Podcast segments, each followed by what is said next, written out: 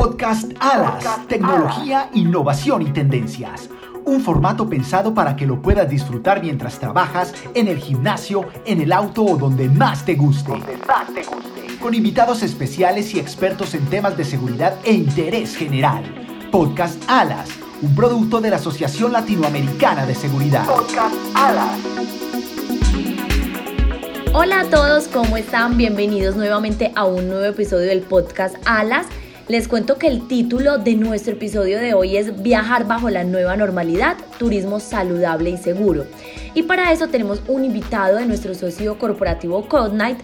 Estoy con Tadeo Espina, a quien saludo en este momento para que nos cuente con quién estaremos el día de hoy. Hola Dani hola para todos los que nos están escuchando. Bienvenidos otra vez a nuestros podcasts Alas. Hoy hemos invitado a Carlos Leschhorn. Él es vicepresidente de ventas y soporte para Latinoamérica España y Portugal de Cognite, como nos mencionaba Daniela. Vamos a estar hablando de un tema que por estas épocas es muy relevante porque como todos sabemos, la pandemia del COVID-19 ha golpeado fuertemente distintas industrias y la industria del turismo, sin lugar a dudas, ha sido una de las más afectadas. Así es, Tadeo, la reactivación turística se viene dando poco a poco, pero no ha sido fácil, porque para volver a viajar tenemos que pensar en cuidar la seguridad y la salud tanto de las personas que se desplazan a los distintos destinos como de quienes están en el destino mismo. Es un gran reto y queremos saludar a Carlos para empezar a desarrollar este importante tema. Buenos días, Tadeo y Daniela, ¿cómo están? Muchas gracias por tenerme con ustedes. Pues mira, estamos viendo que cada vez más en la industria del turismo, sobre todo, ahora estamos hablando de que queremos volver a la normalidad. La normalidad actual no es la normalidad que teníamos, el concepto de normalidad ha cambiado, pero hay muchos miedos, tanto de países como de compañías de turismo, de los hoteles, acerca de cómo mantengo la salud de mis empleados, cómo mantengo mi operación activa, cómo mantengo mi isla abierta y recibo a, toda esta cantidad de turistas que van llegando o que queremos que vengan. ¿Por qué? Porque necesitamos, tenemos una necesidad. Carlos, con respecto a este escenario que nos empiezas a plantear, tendríamos algunos datos que nos pueden ilustrar un poco más cómo han afectado la pandemia al sector turístico y cuáles son los retos que tienen los empresarios de dicho sector. Para que tengas una idea, durante el año 2020, eh, la industria del turismo en toda Latinoamérica se vio extremadamente afectada. Muchos mercados eh, básicamente se fueron a cero, donde no tenían turismo para nada, tuvieron que cerrar las puertas y por meses no recibieron ningún tipo de eh, turismo extranjero. Eso obviamente les costó eh, millones de dólares en una baja. Para que tengas una idea, la Organización Mundial del Turismo de la ONU en abril del año pasado, había dicho o había eh, hecho un forecast que las llegadas de turistas internacionales podrían caer entre un 60 y un 80% durante la época de verano del 2020. ¿Qué sucedió? La pandemia empeoró después de eso y de 60 a 80 se convirtió de 90 a 100 o de 80 a 100 donde hubo muchos mercados que tuvieron que cerrar, tuvieron que cerrar sus puertas y no los vinieron a abrir hasta diciembre, enero, junio de este año. Entonces, esa pérdida de ingresos son pérdidas millonarias. Entonces, ahora cuando estamos hablando con, eh, con las diferentes industrias, con la industria del turismo, los hoteles, los cruceros, todas estos, ellos tienen una preocupación. Eh, por un lado es las propiedades, por ejemplo, los hoteles, cómo los abren, qué tipo de servicios pueden ofrecer, cuántos empleados van a tener disponibles para dar esos servicios, los restaurantes, cómo van a operar. Hay sitios donde, hay países donde le están diciendo a la gente que no pueden operar a más del 60% que no pueden tener personas adentro, que tienen que ser afuera. Entonces, si el restaurante no tiene la capacidad de tener personas comiendo afuera, como van a ser, las salas de reuniones, que son grandes ingresos para los hoteles, para los centros de convenciones, todo esto. No pueden o, tienen que ser limitado el cupo, todo esto. ¿Cómo van a evitar los contagios y la propagación entre empleados y turistas? Em, las pruebas de PCR, las pruebas de vacunación, las mascarillas, la seguridad en las propiedades, en los empleados, a los turistas. Por ejemplo, eh, durante el, mes de marzo, abril, que fueron la eh, Memorial, el weekend de Memorial eh, aquí en los Estados Unidos, hubo mucha gente que viajó a Puerto Rico y se armaron unos despelotes en las calles, la gente peleando, porque los sitios le decían que tenían que usar mascarillas, no querían usar las mascarillas, la policía tuvo que intervenir. Entonces, el tema de seguridad se empieza también a complicar.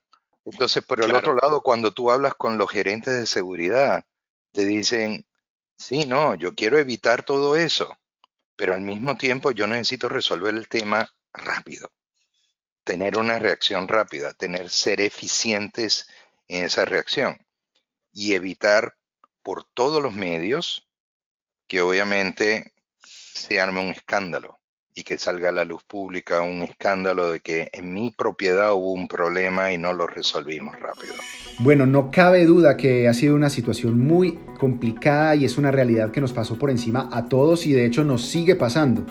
Aquí te quisiera preguntar, Carlos, si tú consideras que las organizaciones están preparadas y tienen planes de respuesta a las crisis. También, ¿cuál es el papel de la industria de la seguridad para apoyar esto?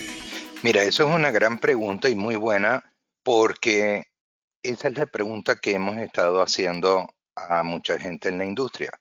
Y muchos de ellos confunden crisis con, eh, vamos a decir, un huracán o un temblor de tierra o una, eh, un deslave.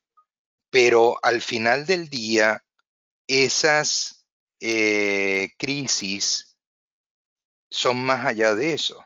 Porque si tú tienes que cerrar tu propiedad por tres días, cuatro días, cinco días para desinfectarla, o tú tienes que dar de baja X cantidad de empleados porque están infectados, entonces, eso te afecta tu operación, tu ingreso y obviamente eh, afecta todo. Entonces, sí, los planes de crisis son importantes y tenemos que pensar más allá de lo que antes pensábamos. Ir, ir eh, como decían, como dicen mucha gente, es pensar en lo peor para tener el mejor resultado posible.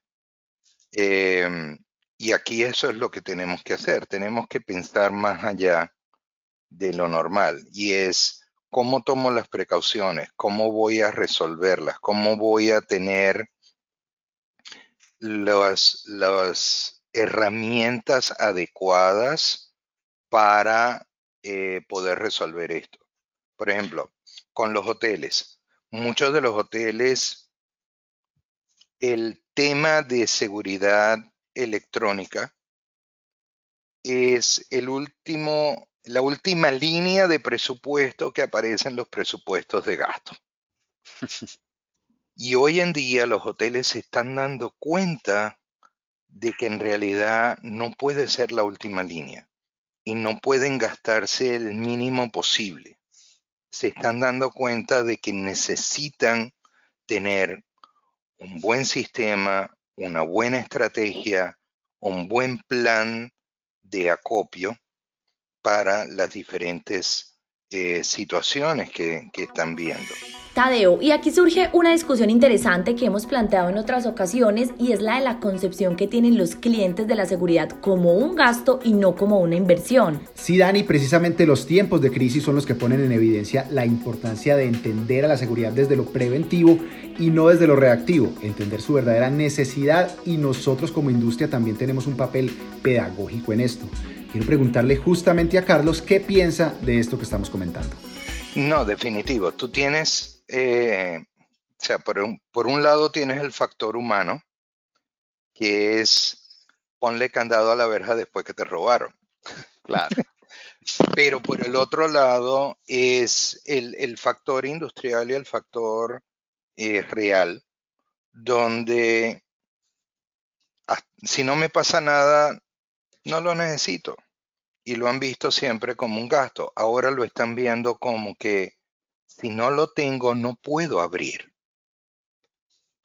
si no lo tengo, si no tengo, si no tengo un buen sistema, si no tengo una buena estrategia, si no tengo un buen plan, no puedo abrir.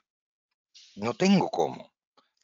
No tengo cómo atraer a esos clientes. Primero, por ejemplo, cuando eh, estuvimos, hemos estado hablando con la industria de hoteles, tú tienes el turismo de vacaciones, el turismo de, de, ocasión, que van, que viajan una vez al año y esto. Pero tienes el turismo comercial, que es el que está también regresando, porque tienen que trabajar, porque tienen que ver clientes, porque tienen esto. Y esos son tus pasajeros recurrentes. Y esos son los que tú tienes que atender de una forma que ellos van a recomendar tu propiedad para otros igual que ellos que vengan a tu propiedad. Entonces es muy importante de que el pasajero se sienta cómodo, se sienta a gusto, pero al mismo tiempo se sienta seguro. Muchos de nosotros conocemos propiedades hoteleras que no necesariamente están localizadas en los mejores sitios de la ciudad. Sin embargo, seguimos yendo a esa propiedad. ¿Por qué? Porque nos sentimos seguros.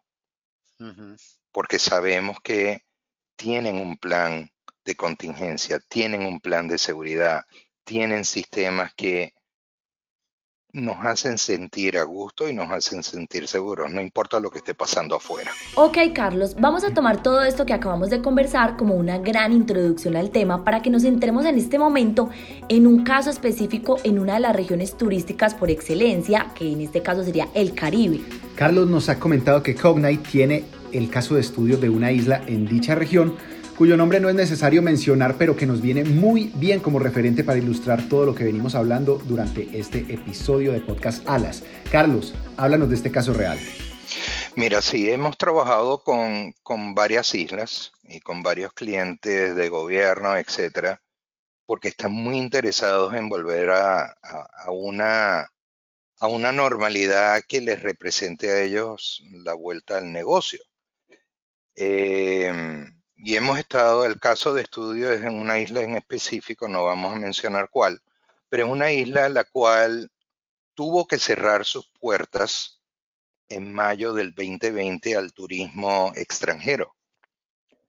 Y esto hizo que el PIB, el Producto Interno Bruto de la isla, cayera en un 67%. O sea, sus ingresos se vieron afectados a tal magnitud que ellos ven que con el reinicio del turismo y con la vuelta del turismo y todo eso, puedan recuperarse en 10 años. Si volvemos a tener los mismos niveles de turismo en las islas, tal vez se acelere el proceso. Pero si no, va a tardar 10 años en ellos volver a tener el PIB que tuvieron antes de la pandemia. Entonces eso para ellos es algo extremadamente importante. Los gobiernos están buscando cómo hacen para vigilar que todos los turistas entrantes sean saludables y no haya una infección a la isla.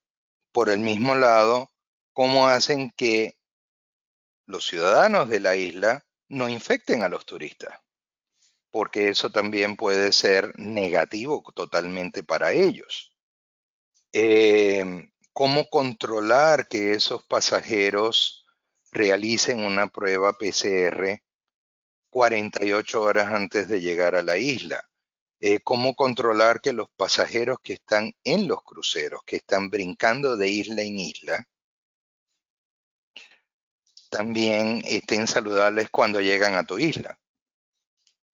Cómo controlar el que ya no tengamos que eh, disponer de los famosos formularios, los papelitos que nos entregan en, en, las, las, aerolíneas y en los barcos cada vez que tú vas a ingresar a un, a un puerto, sea aéreo o de mar, o en el caso de Sudamérica, puertos terrestres, en trenes, en, carreteras, etc. ¿Y, ¿Y, qué necesitan? ¿Cómo, ¿Cómo, ellos, qué tipo de reportes, qué tipo de, de información necesitan mantener y al mismo tiempo que les toca compartir a ellos con las entidades de salud de Estados Unidos, de la Unión Europea y de otros países específicos, dependiendo de cuál de las islas sean. Entonces, todo esto trae por consecuencia el que también lo, ellos buscan atraer más el negocio que más le trae dinero. Ellos tienen dos, dos niveles de, tres niveles de turistas. Tienes el nivel, el comercial, que es el turista habitual, que está constantemente viajando por las islas, haciendo negocios, etcétera, etcétera. Tienes el turismo de, de recreación, que son los turistas que vienen a la isla, se quedan en los hoteles por cinco días, seis días, siete días, tres días, dependiendo, fin de semana, etcétera. Y tienes el turismo de crucero. Tienes el turismo de crucero que está dividido en dos. Si esa isla es un puerto de despacho de cruceros, entonces tienes una cantidad de turistas viajando por aire, llegando a la isla para tomar el crucero desde la isla. O tienes una cantidad de cruceros llegando a la isla y tomando en consideración que un crucero promedio maneja 3.900, 6.000 pasajeros por barco. Y tienes seis barcos por semana llegando a la isla. Y más o menos, estás hablando de que son 811.000 pasajeros. Sí. Y el 50% de esos pasajeros se bajen en tu isla por un periodo de unas seis horas. Estamos hablando de que hay un flujo de personas diarias constantemente pasando por la isla, constantemente interactuando con la gente de la isla. Tadeo, aquí vamos a hacer un pequeño paréntesis ahora que Carlos menciona el tema de los cruceros, porque son escenarios que se han vuelto muy complicados de manejar en el contexto de un virus que se transfiere de la forma como lo hace el COVID-19. Sí, Dani, el año pasado hubo varios casos de cruceros que tuvieron complicaciones importantes y quiero que aprovechemos la presencia de Carlos para mencionarlo y así entender la magnitud del reto que tenemos tanto en seguridad como en salud pública. Carlos, cuéntanos. Sí, hubo, creo que fue mayo, junio del año pasado, eh, hubo dos cruceros que estaban en el sur, en Sudamérica, em, cruzando por, por los fiordos en, en Sudamérica y etcétera, que cuando estalló la pandemia y empezaron a hacer exámenes internamente dentro del crucero, encontraron que tenían varios pasajeros infectados y los puertos le empezaron a cerrar las puertas a estos dos barcos y estos dos barcos no pudieron atracar.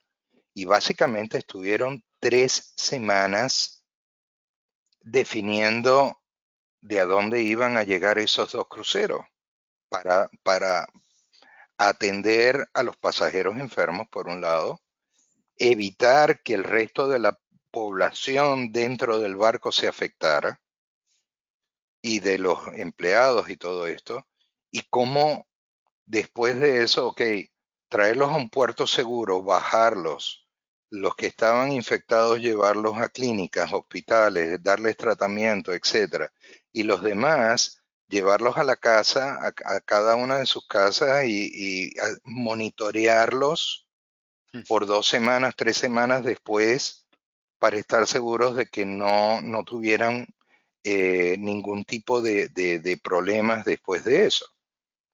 Entonces, fue una, una odisea.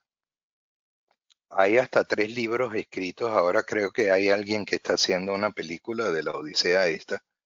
Pero en realidad es un tema que está vivo en la, en la mente de mucha gente y por todos los medios la industria tiene que, evitar que esto vuelva a suceder. ¿Por qué?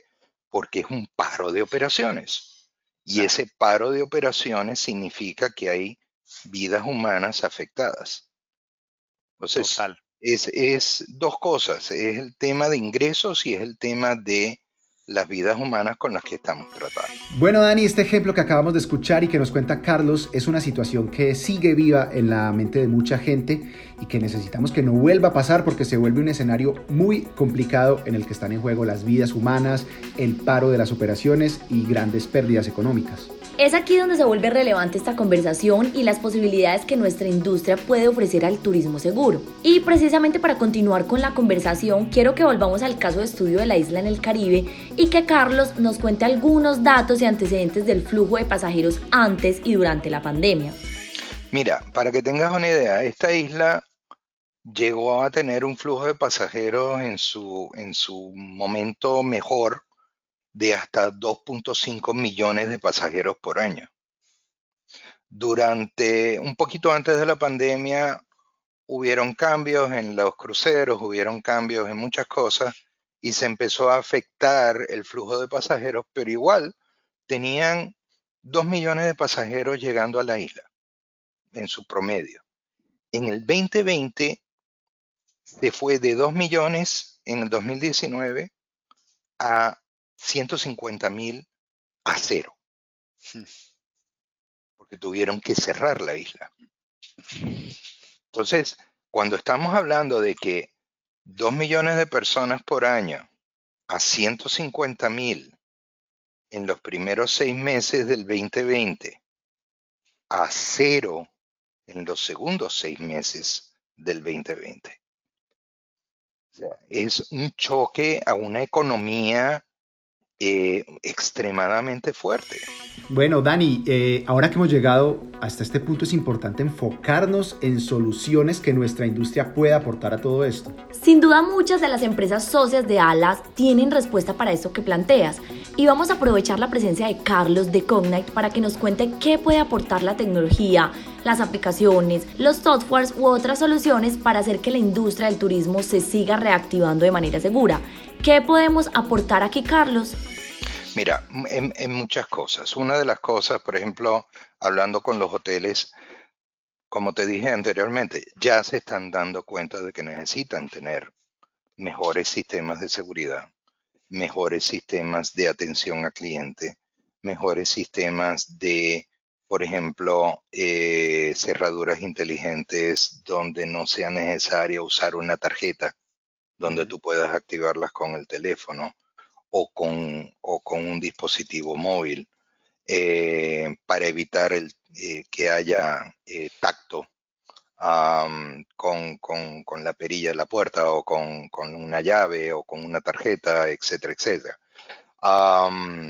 sistemas de seguridad de mejor calidad, donde en, en sitios vulnerables dentro de una propiedad, tú tengas mejor visibilidad de esos sitios vulnerables para evitar robos, para evitar situaciones eh, que afecten la, la operatividad y el confort de los clientes.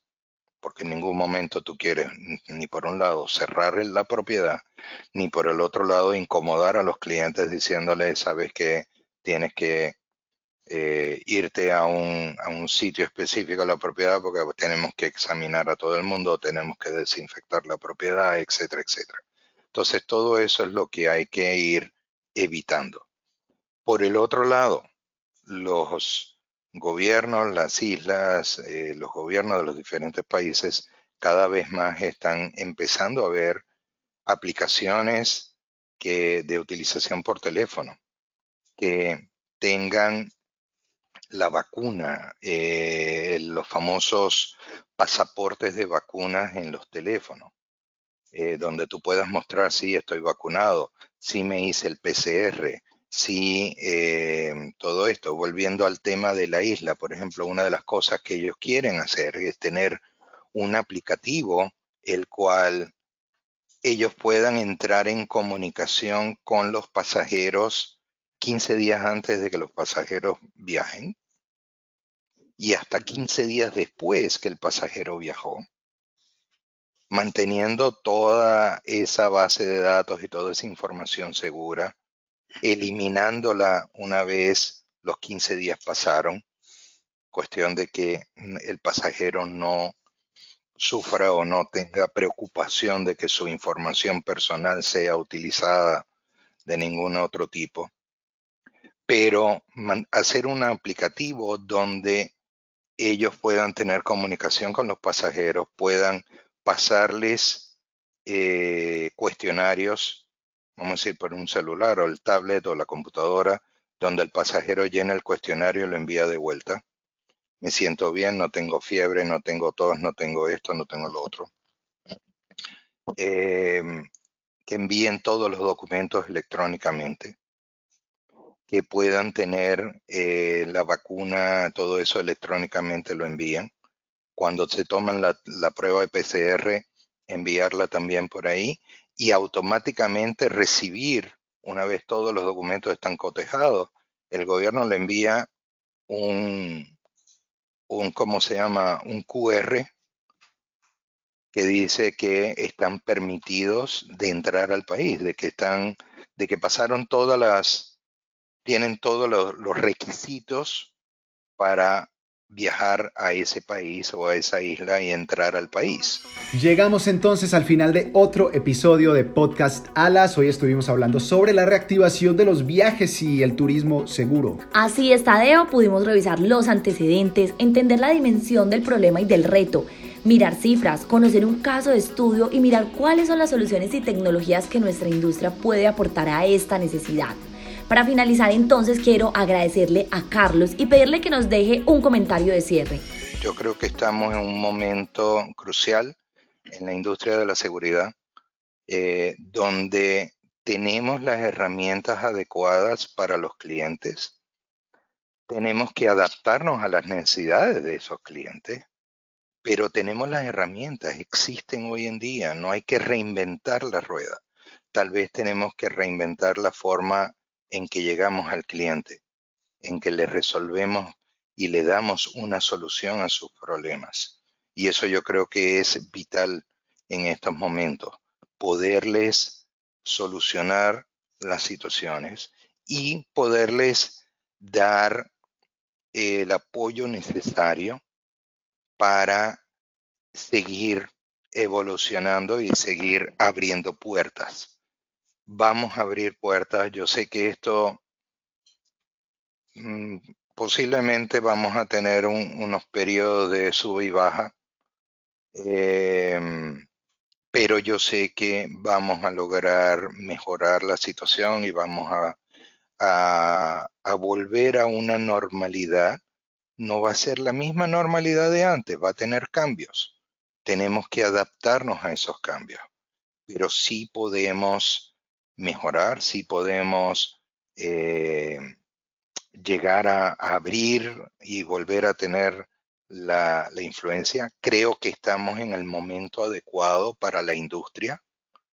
Eh, nosotros como marca Cognite estamos desarrollando y desenvolviéndonos a nivel de software con las nuevas soluciones, con las mismas soluciones adaptadas a las nuevas realidades y llevando, eh, hablando con los clientes, cuáles son sus necesidades actuales.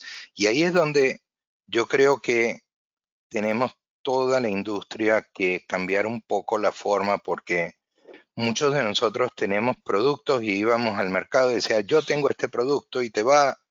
No, ahora yo creo que tenemos que ir al mercado y decirle, cuéntame, ¿qué necesitas? ¿Cómo te puedo ayudar? Si yo tengo un producto, pero déjame primero oír de parte tuya qué tú necesitas. ¿Cómo, ¿Cuáles son las necesidades tuyas y cómo te las voy a solucionar?